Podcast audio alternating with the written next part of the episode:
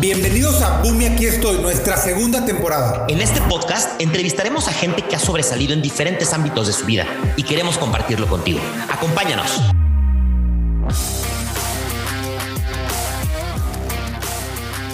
Si dicen que escuchaban este episodio cuando vayan, Luis les va a dar dos órdenes de lo que sea gratis. ya de sobres de azúcar. Por, por lo menos un dos por uno.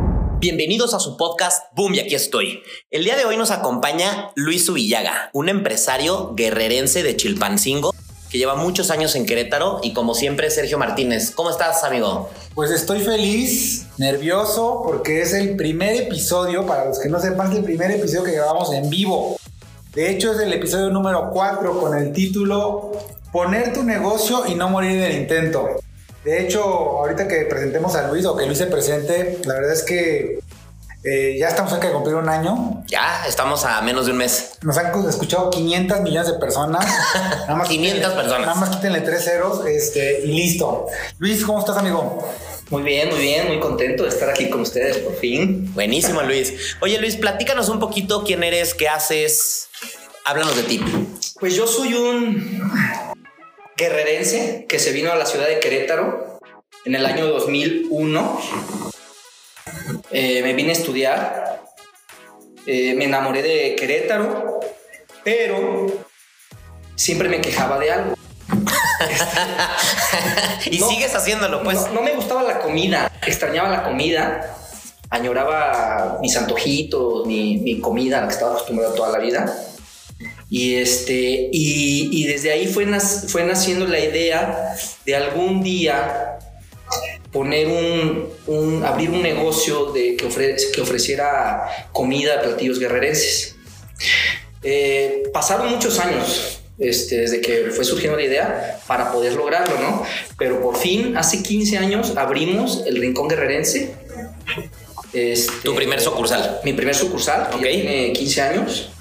No más, 15 es un chingo. Ya, ya, ya es bastante tiempo. Ahorita ya, ya contamos con dos sucursales. Y bueno, ese soy yo con respecto al negocio. Yo soy una persona que, que se considera una persona dinámica, este, estar siempre en movimiento. Siempre quise tener negocios. Nunca me gustó el hecho de, o nunca me llamó la atención trabajar en una oficina este, y tener algún horario este, fijo. Entonces siempre busqué este, pues esa libertad, ¿no? Hasta cierto punto, porque eh, muchas veces confundimos esa parte, porque también es muy esclavizante a veces los negocios. Este, pero me encanta, me gusta mucho el negocio, porque aparte me gusta mucho la cocina. Entonces combiné esas, esas, esas tres partes, ¿no? Que, que siempre busqué con este negocio. Ok. Oye, Luis, y tu negocio es. eh, platícanos un poquito. Nos dijiste que es Rincón Guerrerense, pero ¿qué hacen? ¿Cuál es la especialidad? Para los que no conocen el, el- el negocio. Eh, nuestros platos fuertes son eh, los pozoles, verde, blanco, rojo. Tenemos varios platillos, moles, carnes, antojitos, este, y, y platos ya un poco más mexicanos, no tan guerrerenses, eh, como son las enchiladas. Tenemos diferentes tipos de enchiladas. Este, eh, está muy rico, los invito a que vayan a probarlo. bueno, yo ya fui y sí está bueno. Yo, yo soy cliente de, de Rincón Guerrerense, sabor a tradición, hasta el eslogan me sé. Luis, como lo dije al principio, poner un negocio y no morir en el intento. Llevas 15 años con un negocio que sabrá Dios todo lo que te ha pasado, que ahorita nos vas a platicar, pero ¿tú consideras que poner un negocio en México es fácil? Ojo, poner un negocio es fácil, es complicado y por qué. O es complicado y por qué. Poner un negocio es fácil. Poner un negocio bien es complicado. ¿Qué es un ¿Qué es, negocio? qué es bien? Bueno, poner un negocio bien es desde la idea del negocio, analizar bien la idea del negocio, el nombre del negocio, la ubicación, eh, hacer bien el marco legal, investigar bien, hacer el, antes de abrir el negocio, hacer tu investigación de mercado, eh, hacer tu plan de negocio, que implica varias cosas, desde un análisis FODA, este, un plan financiero, plan de marketing, eh, tu plan de operaciones, investigación técnica, qué vas a utilizar para el negocio, eh, desarrollar tus productos, servicio, este, elegir tu estructura, eh, contratar gente, contratar tu talento. Tienes que decidir si tú vas a ser un autoempleado o vas a ser un, empresario, ¿no? Que es muy, que es muy diferente. Que todos inicialmente empezamos como autoempleados. Hacemos, o sea, un güey que, cualquier güey que pone un negocio, el mal, por muy chiquito que sea o muy grande que sea, eres un autoempleado al principio, ¿no? Sí, sí, eres emprendedor y, y autoempleado, pues. Y fíjate, ahí tengo un tema. Bueno, o sea, estadísticamente, a, menos que esté medio, medio loco, pero según yo, 8 o 9 de cada 10 negocios quiebran en el primer año. Son, son la última estadística que yo vi. Eran el 80% no sobreviven los primeros tres años y para el año 7 el 95% de los negocios de las pymes han quebrado en México. O sea, si vas a abrir un negocio, vas a quebrar, cabrón. O sea, tú alguno lo vas a quebrar. No, pues no lo vas a quebrar, así que no lo abras. Si tú lo estás escuchando, no, si no lo abres bien si no lo abres bien, tu probabilidad es muy alta de, que no funcione el negocio. Sí, okay. y tú sabiéndolo bien, las probabilidades están cabronas. Pero 15 años no está papa. Eh, yo nada más quiero como terminar esta pregunta aclarando algo. Y estoy de acuerdo con Luis. Lo difícil no es abrir un negocio.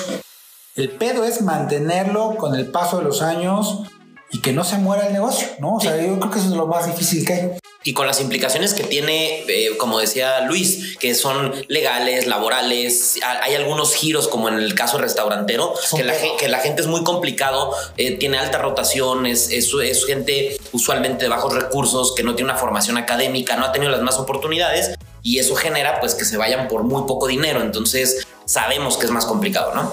Exactamente. Ahora, quiero pensar, platícanos un poquito. Eh, creo que todos los que hemos emprendido algo en algún momento hemos fracasado también en algún momento y creo que aprendes mucho del fracaso. ¿Has fracasado, has, has quebrado algún negocio? Yo he quebrado dos negocios. De lo mismo, de tu misma cadena. Eh, sí. Uno, este. Agarré, digamos, el, un traspaso de, una, de, de un negocio de alitas, hamburguesas. Ajá. Este, no funcionó, se empezó a ir para abajo. Después quise, como con patados de ahogado, eh, lo convertí en la pozolería. Yo en ese tiempo ya tenía la, primera sucursal, entonces lo, lo, quise convertir en la pozolería y tampoco funcionó. Fíjate, qué rota. Eh, bueno, ahora sé que es un error muy grande. Le metí más dinero todavía. No funcionaba el negocio. Estábamos hasta el cuello de deudas, de problemas de muchos tipos. Y todavía le metí más dinero para, para rescatarlo. Para girarlo a pozolería. ¿Y por qué? Porque ahorita dijiste que no funcionó el negocio, el traspaso y no funcionó la pozolería. ¿Por qué no? Qué, o sea, ¿por qué crees que no funcionó ambas cosas? O sea, un tema totalmente de administración o era un tema de ubicación o, o de flujos de efectivo o de. Son, son muchas. Pero principalmente. Uno, la, ubicación. No había dónde estacionarse. Eh, eh, eh, había mal liderazgo, no había una persona, un líder ahí que, que este, llevara pues por buen camino el negocio, que lo dirigiera bien. Este, y también fue, financieramente estaba muy mal este, llevado. Entonces, yo, le atribuyo eso mucho, principalmente la ubicación el lugar también, el, cómo, cómo, estaba distribuido por dentro, el, lugar también influyó mucho que no funcionara. Eran dos pisos, se sentía muy raro a la hora de entrar. Ese lugar no estaba hecho como para un restaurante. No estaba hecho como para un restaurante. Ok. ¿Y, qué has aprendido? O sea, ¿qué has aprendido? O sea, retomando la pregunta de Tavo, ¿tú qué has aprendido con...? De eso y de los demás fracasos. Sí, porque platicaste ese restaurante y luego tenías otro. Luego abrí otro, este, una pozolería. No sé que abrí en Avenida de la Luz, este, que yo pensaba, yo cuando abrí ese negocio pensé que iba a ser como el boom, este, y no, fue todo lo contrario, ¿no? Entonces, ¿qué aprendí? Principalmente aprendí que debo de hacer todo lo que les comentaba en la, en la primera pregunta. ¿No? O sea, regresar, regresarnos eso, investigar, el lugar, o sea, elegir bien tu ubicación. O sea, no, no, no ir a las corazonadas, cabrón. ¿no? Ir más un poquito, o sea, entiendo que ves un poco de, de corazonada, pero también Algo está el estudiado. tema- algo estudiado. Sí, mira, yo cuando abrí Con más cabeza, pues, ¿no? Yo cuando abrí esa sucursal yo pensaba, aquí pasan muchos coches, hay mucha gente, demasiada gente. Y no, me di cuenta después que mi negocio necesitas este, ciertos este, factores a su alrededor para que funcione, los cuales ya busqué en la sucursal que ahora tengo en Centro Sur, ¿no? Ya, ya cumple con esos requisitos. Sí, como dice Sergio, no es una corazón, no es el que le llamamos el famoso feeling de creo que me va a ir bien porque parece que va, me va a ir bien porque hay gente, Exacto. porque hay tránsito y vale que, madre. recuerden que hay zonas geoeconómicas y varias situaciones que hay que analizar, no nada más pasa mucha gente, va a funcionar, no. Hay que analizar e- eso, hay que analizar lo- la ubicación, este, Sí, están dispuestos a pagar lo que qué vendes. tipo de gente le estás vendiendo, a qué precio se lo estás dando, si están Correcto. dispuestos a pagarlo, muchas cosas. Entonces, este, y, y no, no investigar, no hacer el análisis, me llevó a, a quebrar ese negocio. Ok. Yo escuché, eh, antes de cerrar la pregunta y dar la palabra a Sergio, escuché en algún momento, no, no me acuerdo la verdad si en un podcast de Oso Traba o de Maurice Dick, eh, que son expertos ¿no? en negocios y en, cuestiones financieras, etcétera, y hablaban mucho de México, eh, los dos son mexicanos, y hablaban mucho que principalmente las pymes tienen un problema que casi nadie contempla, y es que quiebran la mayoría por su falta de flujos de efectivo. Mucha gente, como tú dices, no se prepara y no tiene los recursos y dice, bueno, pues pongo una papelería en la cochera de mi casa sin haber estudiado nada, sin tener ningún badaje de lo que es ese negocio, etcétera. Y lo poquito que venden, pues es lo poquito que consumen. Entonces su flujo de efectivo, a lo mejor la idea pudiera incluso hasta ser buena, pero no tienen el suficiente flujo para mantenerse uno, dos, tres, cuatro, cinco años. Y obviamente a los tres o seis meses que ya no generaban lo que necesitan, pues quiebra el negocio. ¿Crees que tiene algo que ver con en tu caso o, o no aplica esa estadística para ti? En este caso no aplicó porque yo ya vivía del otro negocio. Mucha gente sí pone un negocio y necesita vivir inmediatamente de él, ¿no? Pero en tu Primero primero, van comiendo. En- mira, cuando abrí el primero, yo pues todavía vivía con mis papás. ok, Este, de hecho, yo no ganaba nada prácticamente en el primer negocio. Este, ¿Cuánto tiempo duró el primer negocio? todo- es el que todavía sigue. Ah, ese sí, ok. Ese- Sí. De ese todavía no ganabas. Más bien la pregunta a lo mejor podría ser ¿cuál es, ¿cuánto tiempo tardó tu punto de equilibrio en decir ya me da para medio vivir? Híjole, sabes, como dos años. Mira, fíjate qué interesante está eso, porque ahí sí fue muy white ¿no? O sea, tuviste mucho apoyo y qué bueno, pero mucha Sí. gente que no hubieras podido, a lo mejor a esta edad, con familia, etcétera, hubiera sido complicado, ¿no? Sí, una familia que ya abre, por ejemplo, ese negocio para vivir y mantener a por lo menos un hijo, pues no, se lo come y pasa lo que les pasa a muchos, ¿no? Entonces yo pude aguantar porque todavía vivía con mis papás, este, económicamente me ayudaban, pero híjole, yo hubo muchos días que yo abrí el negocio, literalmente yo llegaba a limpiar, lavar baños, picar verdura y luego abre y muchas veces yo era mesero y me metía a cocinar. Mesereaba y cocinaba, o sea, o a veces me iba a ayudar algún primito, este, pero sí batallé mucho, este, tuve muchos, muchas este, anécdotas con ese negocio. Como muchos, o sea. La mayoría empezamos así. Tavo y yo cuando abrimos Dima sacábamos copias, nos servíamos. Sí. Yo le preparaba el café, él a mí, ¿no? No, y era, era que el, el vendedor pues eres tú, el director de operaciones eres tú, el de facturación eres tú. Exacto. Entonces, ah, y, y es muy complicado porque hay muchas empresas o muchas personas que no, no quiero decir que pueda ser elitista el medio o no importa el giro, pero en ocasiones el que tú vendas solito y seas ese vendedor de portafolio en mano, pues a veces te cierra puertas, ¿no? Porque, pues, ¿cuál estructura? ¿Cómo vendes que tienes una empresa si eres tú solo? Entonces, es, es complicado, definitivamente. De hecho, hubo, hubo un episodio que, por si no lo pudieron escuchar, creo que fue el anterior, que entrevistamos a un director, bueno, a un eh, gerente de operaciones, o sí, el, el de Royal Brinkman, este Es direct- en realidad es director general. el director general. Eh, por si no lo escucharon, escúchenlo, se escucha medio mal porque tiene pedos de audio, pero escúchenlo. Y hay, una, hay algo que nos dijo él que es que uno llega, él, él tenía su cuarto, una computadora y así empezó, ¿sí? Entonces uno puede pensar después de algunos años, ah, pues este güey es un director y tiene tantas bodegas y tiene tantos empleados, que hoy es la situación de él, que hoy ha crecido tanto que ya tiene una estructura muy grande. Pero hace algunos escasos años, ese brother estaba en un cuarto con una computadora viendo cómo chingados habría operaciones en México. Esa es, o sea, esas son las cosas que nos gusta compartir aquí en el podcast porque Luis nos platica que era mesero, que cocinaba, que se hacía facturas, que aprendió con fracasos, que aprendió pues cagándola, básicamente, ¿no? Entonces eso, eso es, es lo padre. Luis, esto nos lleva a la otra pregunta, que, eh, bueno, ya llegamos, sé que pasaste muchos años, pero hay un punto en el que, si bien es cierto que todavía estás presente con tus negocios, Tavo opera, yo también opero, pero la evolución cambia, es decir, ya haces de un equipo, ya delegas un chorro de cosas, ya a lo mejor ya no haces tú las facturas, ya tienes un contador. Ya hay procesos, ya hay- sistemas. ya hay un proceso, ya hay sistemas, exactamente. ¿Cómo, ya, cómo, cómo fue la transición de, de operar un negocio a, a actualmente nada más como patrón 10 de la mañana, ves tus cámaras y lo diriges? No es tan así, pero, pero te, te podría decir que muchas veces trabajo desde una alberca, desde, este, American Dream. American Dream. desde el gimnasio. Pero he trabajado muchos años para lograr eso, ¿eh? O sea, claro, 15 años. ahorita estoy disfrutando un poco esas mieles, pero este, pero sí me partí muchas veces el lomo para estar ahorita sí un poco en esa situación de ser este dueño de mi tiempo. Este puedo no estar en Querétaro y estar operando los negocios, bueno, dirigiendo los negocios. Este, pero sí hay que trabajar mucho para, para lograr eso, ¿no?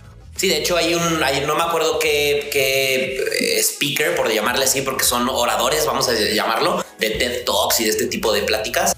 Y uno de ellos estaba comentando, creo que se llama Víctor Cruz, que es un español, y él comentaba así literal, dice, cuando emprendes, cuando pones tu negocio y decides renunciar, o a lo mejor no ir a la universidad y poner una empresa, etcétera, si haces las cosas bien, aún así, lo más seguro es que tengas que tragar mierda ocho años para después poder decir que tu empresa está medio consolidada y disfrutar un poquito de las mieles que tú dices, ¿no? Entonces es. dificilísimo. De hecho, hay una frase que escuché el otro día que me encantó y dice, en México es tan difícil emprender y ser exitoso que cuando, cuando alguien lo logra, escriben un libro de él. Y sí es cierto, o sea, exitoso me refiero a ser abundante, tener tiempo, tu empresa crece, es sano y piénsalo y realmente es muy, muy complicado. ¿no? Y, y también, por ejemplo, cuando dice Luis, bueno, hoy trabajo desde mi casa o... En la alberca. pues, y eso siempre lo comparto en algunas pláticas, es la, la mentalidad podría ser, siempre está el, el- el- puede ser el, el juicio o ese tema del iceberg, ¿no? Que todo lo que uno ve, yo veo a Luis trabajando en una alberca y puedo decir, no mames, pinche Luis es un patronazo, es un super jefe, pero no vemos todo el iceberg, no vemos lo que hay abajo.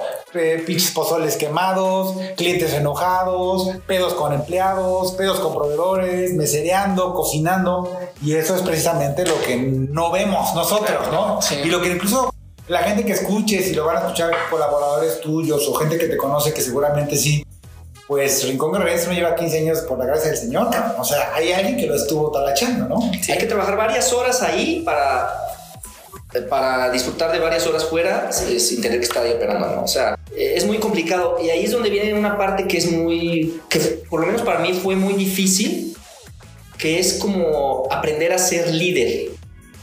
Creo, Ok. que, que- creo que depende de, de cómo seas tú como líder.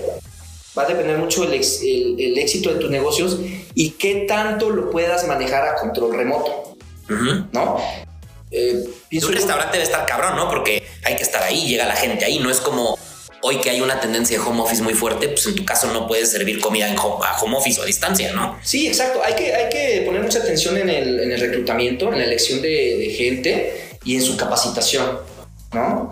Eh, en cómo hablas con ellos para lograr que se pongan la camiseta y que trabajen como si fuera negocio de ellos, ¿no? Que trabajen en beneficio del negocio, o sea, que se pongan la camiseta bien. Que así fuera, cabrón. Sí, o sea, sí, sí, es que lo dices, me, me emperra y me caliento porque.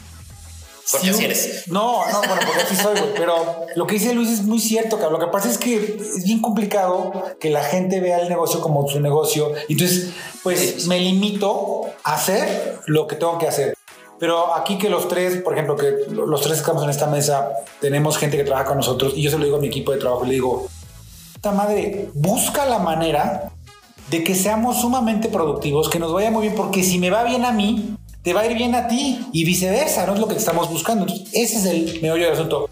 Cuando hablas de liderazgo, cuando dices tú que te faltaba liderazgo, ¿tienes algún ejemplo puntual así de en qué la cagabas y en qué hoy ya no la cagas? Pues yo no sabía cómo manejar a la gente. Que es lo más cabrón. que es lo más cabrón, o sea, pues yo era un güey que, que empezó a trabajar, a cocinar y a abrir un negocio y de repente ese negocio empezó a tener gente, bla, bla, bla, tuve que empezar a, con- a- a conseguir gente que me ayudara pero yo no tenía formación o idea de cómo tratar a la gente, cómo entrar a la cabeza de la gente y lograr que, que trabaje en pro de, de, mis ideas y de mis este, objetivos, ¿no? Claro. Entonces, pues... Que te siguieran como un líder más Exacto. Que me creyeran, que no me más como una imposición de soy tu jefe y yo de negocio, Y, y, yo estaba como en como en este, ay, como no sabía si, qué tipo de, de líder ser también, ¿no? Este, Así que ser culero. Si ser muy planeador o irme más por lo creativo. O si directivo. Ser, si ser muy disciplinado o ser como muy libre. O. Es un pedo. ¿eh? Aquí acá mi Bidobi es el experto en RH. Sí, mira, o sea, en realidad el liderazgo, y siempre lo comento así en alguna conferencia o alguna plática, taller, capacitación, lo que ustedes quieran, y hablamos de liderazgo y les digo, el liderazgo es un mar de contradicciones. Porque tienes de un lado, eh, y, y, perdón por los anglicismos, pero así se conocen, tienes por algún lado la parte micromanagement, ¿no? Microadministrar y estar revisando cada una de las cositas a ese nivel de detalle y todo lo que hace uno con punto y seña. Y del otro lado está lo que le llaman el empowerment, empoderar a la gente y dejarlos tomar decisiones, etcétera. Y esas dos son contradicciones y un líder tiene que saber cuándo aplicar cualquiera de las dos. No puedes irte por un solo camino. Entonces, realmente siempre les digo, es un barco que vas a ir navegando y te van a llegar una pinche tormenta y te van a llegar aguas tranquilas. Tienes que saber cómo lidiar con gente y con situaciones. Ahora, perdón, antes de pasar a la siguiente pregunta, quiero hacer un ejemplo eh, como, como, como a lo mejor como tip para la gente que seguramente Luis ya lo vivió es, tú puedes, tú puedes desarrollar tu liderazgo en base a experiencia, sí, de los madrazos que te da la vida y de lo que, lo que te sucede en el día a día. Pero también está la parte, creo que es la ideal, que es guiarte, asesorarte por libros, por líderes, por gente como Octavio, que son expertos en recursos humanos. Y yo lo digo, lo hablo de mi experiencia, porque en Dima Consulting hay dos divisiones, y la que lleva Octavio Díaz, siempre cuando es un tema de capital humano, uno por pinche codo, porque esa es la palabra, o por desconocimiento, por falta de visión o lo que por, sea. Por lo que ustedes quieran. Acuérdense que en una organización, cuando la organización se cae, es porque el líder no supo dirigirla, no los empleados, porque los empleados tú los contrataste, ¿sí? Entonces, lo quiero poner sobre la mesa porque yo sí creo muchísimo, ya lo hemos hablado con Tavo, que creo muchísimo en el liderazgo y sobre todo creo en la especialización. Y si tú puedes delegar a alguien que se dedica a recursos humanos, hazlo, ¿no? Bueno, y ahí es para mí el punto número uno de un líder es ser humilde. Si no eres humilde, no vas a reconocer nunca que para empezar necesitas capacitarte tú, que necesitas apoyo, que necesitas de un coach, que necesitas este ayuda, sí, orientación, sí, ayuda, orientación. Este, incluso para ser humilde, para reconocer que hay veces que tus eh, trabajadores, tu equipo de trabajo pueden eh, ser mejores o saber más acerca de un tema que tú. Entonces, si aprendes a reconocer eso, tienes la humildad para reconocer eso, también sabes eh, dejarlos, ¿no? Este, que, que, hagan esa parte. ¿No? No, no, no hacer todo tú. Tener la humildad de reconocer, ah, sabes que él es mejor que yo en esto. Hazlo tú. ¿no? O inclusive claro. la mega cagué. Oye, discúlpame, o sea, porque a veces pasa, sí, ¿no? E incluso hay que saber manejar esos casos, porque si te equivocas como líder, pues no puedes llegar siempre con la misma narrativa de me equivoqué porque pues estoy aprendiendo a ser líder. Va a haber gente que no aguante 10 cagadas de líder y va a decir yo me voy porque no saben ni lo que hacen, ¿no? Claro. Y hay especialización en todo. Hablamos ahorita de la gente porque es el pilar más importante porque un negocio no opera sin gente hoy por hoy. Pero ahí tendrás contadores, tendrás abogados, tendrás gente que te oriente en un marco legal, en un marco fiscal y en otras cosas. Si quieres hacer tú de todólogo, a lo mejor al principio te, te ves forzado, pero en algún momento tienes que delegar diferentes especializaciones o especialidades porque si no, definitivamente la vas a cagar. Ya imagino tú calculando tus propios impuestos. Puta, velo, ahorita Mira, estás en la cárcel. Como dice el padre del liderazgo, es para al principio ni contabilidad llevaba. Imagínate. O sea. para crecer tu empresa necesitas delegar. Si no delegas, no creces. Sí. No hay manera. No Imagínate hay manera. si yo, si no contrato cocineros. Este, si yo quiero seguir cocinando, porque no quiero dar mis recetas. ¿A qué hora vas a ir a la alberca a echar tu michelada? No, la mañana. ¿Cómo voy a abrir otra sucursal? No? Claro, claro. No, aparte volvemos a lo mismo. Estás condenado a algo que creo que es más grave, porque ojo, hay un mito aquí muy grande y es que la gente hoy dice que lo mejor es ser emprendedor y yo creo que es un grave error. Si eres un buen empleado y te va bien, quédate en donde estás. Emprender es muy riesgoso también. Tiene su parte muy, muy soñadora y muy padre. Pero lo que tú estás diciendo es vital. Si te vas a salir a emprender a la calle Para poner un negocio y ser autoempleado, les aseguro que vas a trabajar más tiempo y vas a ganar menos que en una oficina. No tienes prestaciones, no tienes vacaciones, no tienes fines de semana. Entonces, no, si no, si tu idea no es ser empresario en algún momento, en el sentido no de Shark Tank, sino en el sentido de poder delegar un poquito y salirte de la operación de un negocio, puta, no emprendas, cabrón. Güey, es, es como que, que escuchaba un güey que decía que no, que él para que era Godín, si mejor se hacía empresario, porque así él se iba a poder retirar más joven. Yo, ándale, cabrón, sí. seguramente vas a poder retirar más joven. Primero, o sea, es, no, no, o sea, lo que dice. Pensamiento mágico. Pensamiento mágico, o sea, y fíjate, una de las cosas que te venden las franquicias es lo que estamos hablando. Te venden el know-how o el conocimiento, básicamente, y por eso te están, co- te están cobrando por los madrazos y todas las vivencias que ellos tuvieron para poder implementarlo. ¿no? E igual sus puntos de equilibrio de la mayoría son de dos años Sí. y quédate ahí adentro Sí, operando. aún así te vas a llevar tus descalabros. ¿eh? Sí. Claro, no conoces. Muchos negocios ya de franquicias también, también quiebran. Claro, claro.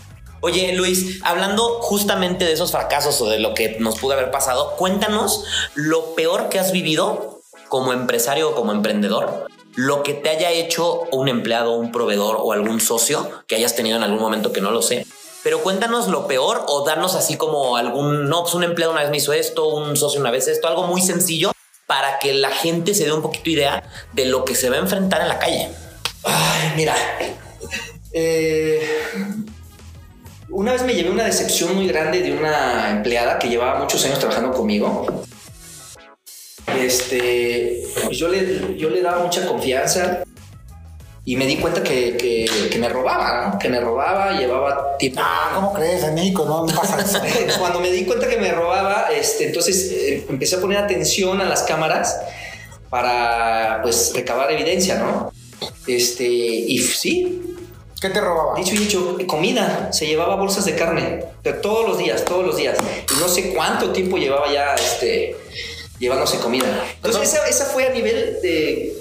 Me decepcionó mucho, o sea... Claro. Sí, pues se vuelve parte de, de tu vida. A lo mejor sea. tú la veías como tu brazo derecho y Sí. te está chingando, cabrón. Claro. Me cambió, me cambió la forma de ver pues, a los trabajadores, me, me cambió la forma de relacionarme con ellos incluso, ¿no? Porque yo la llegué a ver hasta como, yo le, le daba raya a su casa, le invitaba, o sea, casi la tratamos como la familia, iba hasta las fiestas este, familiares a veces, o nosotros a las fiestas de su familia. Tengo una pregunta ahí rapidísima, perdón, esto que se me vaya el pedo, porque ese, ese tema me encanta.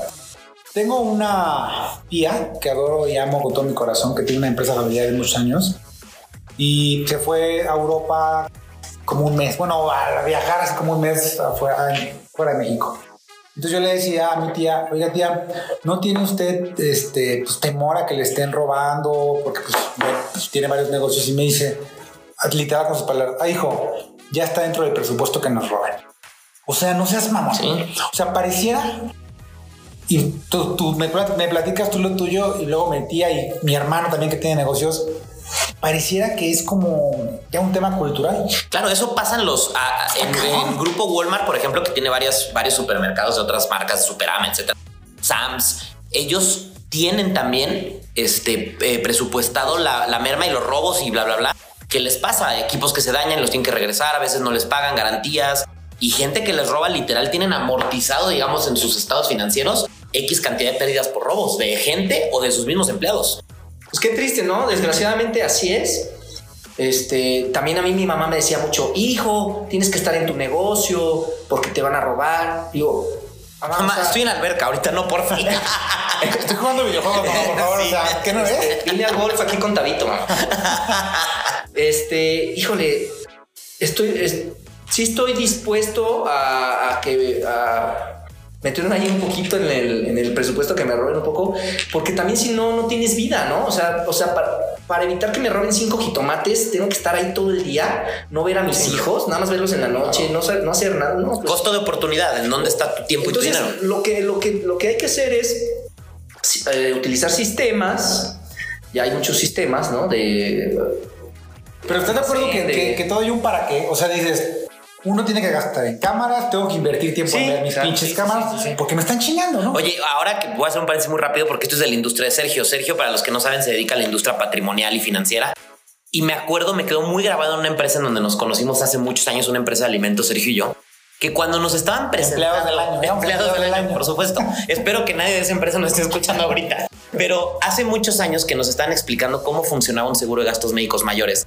Capacitándonos un poquito a recursos humanos para poder explicarle a la gente, había una cláusula que nunca se me olvidar porque fue motivo de risas y burlas, ¿no? Pero detrás, detrás de cada cláusula, detrás de cada política, hay una anécdota. Hay un pendejo. Hay un pendejo, claro. Y la cláusula decía, y nunca se me va a olvidar, decía, este seguro de gastos médicos mayores te cubre incluso en caso de un asalto, coma, siempre y cuando tú no seas el asaltante. Esto quiere decir que le preguntamos al broker que estaba ahí, Oye, pero ¿por qué ponen eso? Ah, pues porque hace no sé cuántos años un güey fue y asaltó, le pusieron una madriza y lo tuvimos que atender porque estaba asegurado. Y antes decía, te cubre en caso de un asalto. Y no decía si tú eres el asaltante y te chingas asegurador y me pagas. Bueno, imagínate, güey. Imagínate ese nivel, cabrón. En, los seguros de vida, para que por si no lo saben, dato cultural, tú, el, el seguro de vida te cubre el suicidio. Te lo cubre. Después de dos años, ¿no? Claro, te, te, lo cubre después de dos años. Porque entonces había pendejos como Octavio, por ejemplo, que no se iba a matar, pero bueno, había güeyes que compraban un seguro y decían, cuello. Pues ya no sé cómo liberarla, no quiero ayudar a mi familia o estoy deprimido, lo que sea, y cuello. Entonces pagaban un pinche mes de su póliza de vida y vamos a suicidar. Y la aseguradora tendría que pagar todo el madrazo. Entonces ahora te dan dos pinches años para que la pienses muy bien si te quieres matar. Sí, y en teoría dan esos periodos de espera porque alguien que se piensa suicidar no se espera dos años en general. ¿no? no eres tan estúpido. Te digo, si hay una razón, hay una razón. O sea, siempre hay un para qué. Claro, claro. O sea, ese es un hecho. Oye, y, ya nos detenemos, perdón. ¿Y qué otra cosa sí te ha pasado ojete? Así que digas tú, neta, lo de la empleada me dolió. Un proveedor, un, cliente, por ejemplo. Cliente. ¿Qué tienes un restaurante, cabrón? La verdad, no, eh. Mira, con, mi socio, que nada más tiene un socio, me ha ido bien. Con, con los clientes, pues, eh, como yo no los atiendo, pues no. Este, eh, con empleados es con lo que tengo problemas. Cuando me acuerdo también cuando me llegó la primera demanda en mi vida. ¿De quién? De, de, un, de un ballet parking que tenía ahí en el de universidad. ¿Y esas demandas son como, como por medio de una institución de México o cómo es? Una demanda laboral, ¿no? ¿Una demanda laboral de IMSS o cómo era? No, demanda laboral vía este. No, ya nos dimos cuenta. Vía este, conciliación y arbitraje. Mm. Este, me, nada más de repente me llegó mi demandita y sentí que se me caía el pinche todo. Entonces, ya después, de ahorita ya las demandas me la pelan. Como en el nuevo Wall Street. Ya me llega una demanda y hasta me. Al principio estabas muy conservador. ¡Ah, me la pelan! me llega una demanda y hasta me emociono, güey. Oye, Luis, eh, eh, digo, ya el tiempo se nos está acabando. Eh, queremos hacer los episodios un poquito más cortos y más dinámicos. Eh, ahorita vamos a ver dos cosas. Primero me gustaría que nos dijeras cuál ha sido tu momento boom. Boom, aquí estoy para hacerlo referencia y quedar muy claro para los que nunca lo han escuchado, pero se han perdido muchas cosas buenas. Es el boom aquí estoy es he tomado decisiones, han pasado momentos muy importantes en mi vida, y pero siempre hay uno o dos o tres momentos boom que me marcaron mi vida y hoy estoy donde estoy. Hoy, estoy aquí. Hoy soy Luis Villaga, tengo dos negocios, tengo una hermosa familia, tengo un negocio con 15 años, tengo gente que me quiere, eh, tengo pensado crecer más. O sea, ¿cuál fue tu momento boom? Ok, bueno, antes de decirte cuál fue mi momento boom, les voy a platicar que ya estoy por tener mi tercer negocio. Eso, la siguiente, la siguiente semana ya tengo mi tercer negocio. No es Rincón Guerrerense, es, también es de alimentos. pero con mujeres. Con otra marca. con de carnes. Y tubos. Va a, haber, un tubo ahí. Mientras te comes un churro podrás dedicar ahí a Este, entonces, ya vamos a, a crecer por ese lado también. Momentos boom. Híjole, yo creo que tengo dos momentos boom, a lo mejor va a sonar un poco insignificante, pero el, día en que decidí meter el 2 por 1 en los jueves pozolero en el negocio, cambió el rumbo del, negocio. empezaste a tener más flujo de gente, más ventas. Sí, cambió totalmente el... Hablando de ventas estrictamente, o sea, de, números, eh, se dio a conocer muchísimo el negocio y ahí es cuando, cuando crecí mucho en esa parte. O sea, desde el primer día que puse el 2 por 1 el negocio cambió.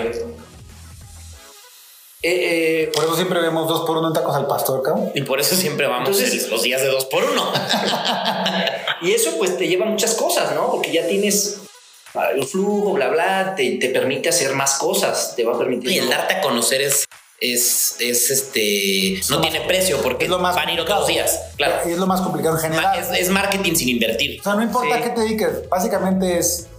Si quieres que te vaya bien, tienes que darte a conocer. Sí. Del boca, de, de boca en boca, o pides referidos, o pides referencias, o buscas la manera que sepan quién chingados eres, ¿no? Entonces, literalmente, cuando puse el 2 por 1 eso fue un boom, literal. Ok. Y el otro fue cuando abrí la segunda sucursal, que también desde el primer día esa sucursal fue un éxito.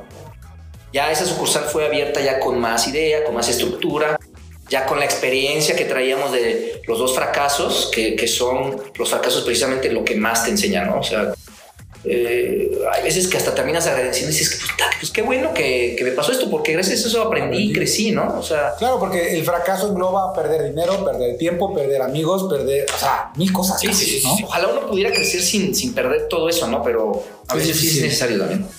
Entonces esos, esos, esos dos han sido mis, mis boom. Bien. Oye, Luis. chingón por su, por su negocio, ¿no? Sí, no, felicidades y felicidades por la nueva división que vas a tener ahora. Avísame si vas a abrir y va a ser gratis para ir, porque Sí, A la inauguración, sobre todo. Avisar para, para la inauguración. Ese día va a ser De gratis. hecho, este episodio va a salir el 15 de junio de este mes. Este mes, ya en una semana básicamente, entonces todavía están a tiempo para ir a gorro. Ah, pues ese día, ese, ese día re- inauguro yo. Ah, mira, qué Ah, pues bien, buenísimo. Van, a- van a ir en camino a- al negocio escuchando el capítulo. Si dicen que escuchaban este episodio cuando vayan, Luis les va a dar dos órdenes de lo que sea gratis. Sea de sobres de azúcar. Por, por lo menos un 2 por 1 Eso. Oye, Luis, tenemos preparada una dinámica este, muy sencilla y en realidad la idea es eh, que nos digas lo primero que se te viene a la mente. Te explico la dinámica muy fácil. Tenemos una serie de palabras, una dinámica muy cortita, en donde vamos a lanzar una palabra y lo primero que se te venga a la mente, no importa lo que sea, nos tienes que contestar. ¿Con una palabra también? Sí, por ejemplo, si te digo almohada, me vas a decir sueño. Bueno, puede ser una palabra o, O una, pequeña frase, exacto. Pues que ser algo muy corto, muy conciso, ¿va? Pues te va a decir un atavo, uno yo, Y así nos o- vamos. o- Sí. sí, uno y Sí, uno. sí, sí. Órale, vas. Va. Primera palabra, Luis. Empresario. Liderazgo. Empleado, Eh, Sin filtros, cabrón. sin filtros. eh, problemas. Ok. SAT. Dinero. putos. IMSS, Dolor de cabeza. Liderazgo. Empresario. sacrificio, Emprendedor. Fracaso. Necesario. pandemia, Resiliencia. Comida. Eh, rentabilidad. Ay, pensé que Yo, decía. yo pensé que era pozole, güey. Unos taquitos, un pozole. Eh, amigos, Eh, putitos. ya saben lo que piensan. Sí, de nos- de todos. Muy bien. Familia. Lo más importante. Vientos. Vientos. Buenísimo, Luis. Me, me, me gustaron tus respuestas, me hubiera gustado un poquito más de, de- de fuego, ¿no? Pero estuvo bien.